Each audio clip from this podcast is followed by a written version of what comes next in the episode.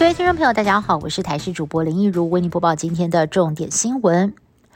新北市两岁孩童感染新冠肺炎，结果不幸在十九号的凌晨三点多离开人世，是国内年纪最小的确诊个案病故。不过，当时男童送医之后，家长曾经跳出来控诉，就医疗程被踢皮球，整个黄金救援时间都被耽误了。指挥中心公布当时 SOP 自清，而新北市长侯友谊对此表达悲痛，更强调应该要简化送医流程。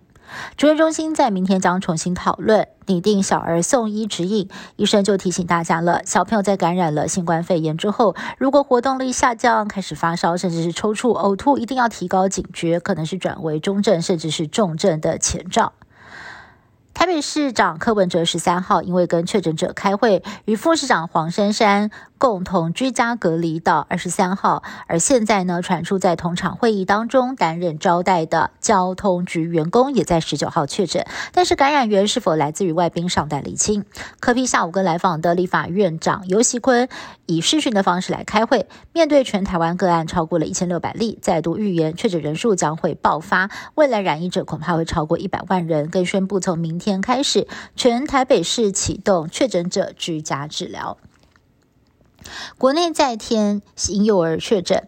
在云林有一名龙凤胎的男婴，十七号出现了咳嗽，就医之后筛检阳性确诊，CT 值只有十三点二，紧急收治负压隔离病房治疗当中。框列了七名接触者，结果同住的外公和龙凤胎的女婴也确诊了，所幸目前都是轻症。与龙凤胎在九号曾经到台中进行抓周活动，是否因此染疫？相关的病毒来源跟途径为何，也将会透过详细的疫调来理清。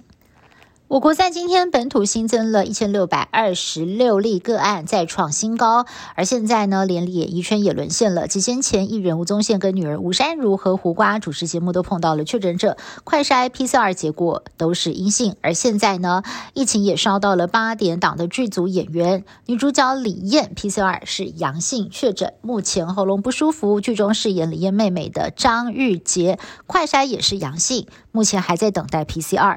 而和李烨有多场对手戏的陈冠霖，昨天晚上一度发烧到三十八点多度哦。不过他目前的 PCR 结果是阴性，但是担心哦有伪阳性的可能，所以先自主隔离停工七天。剧组所属的电视台回应将会配合演员的变动进行剧情的调整。目前其他分线演员是照常拍摄当中。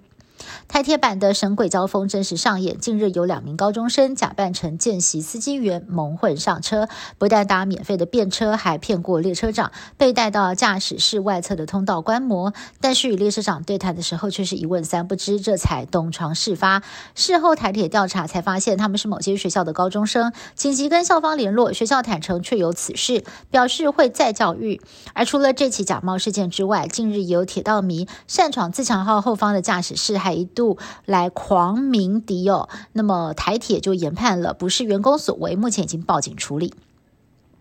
确诊人数激增，就怕影响到医疗照护人力。指挥中心在上个月宣布，打满了三剂疫苗满十四天，医护人员如果框列为接触者，只要是无症状，那么就可以多次 PCR 加快筛来取代十天的居隔。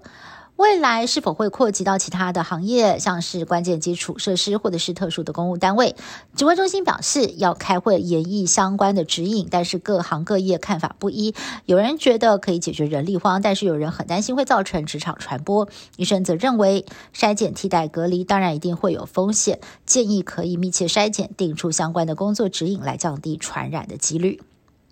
乌俄战争证明了防空的空域是非常重要的。以色列近日就测试了自制的镭射防空系统，成功的拦截迫击炮、火箭弹、反坦克飞弹跟无人机。单次拦截的成本只要一百零二元台币，不但容易操作，也具经济功效，堪称是改变战场游戏规则的终极防御武器。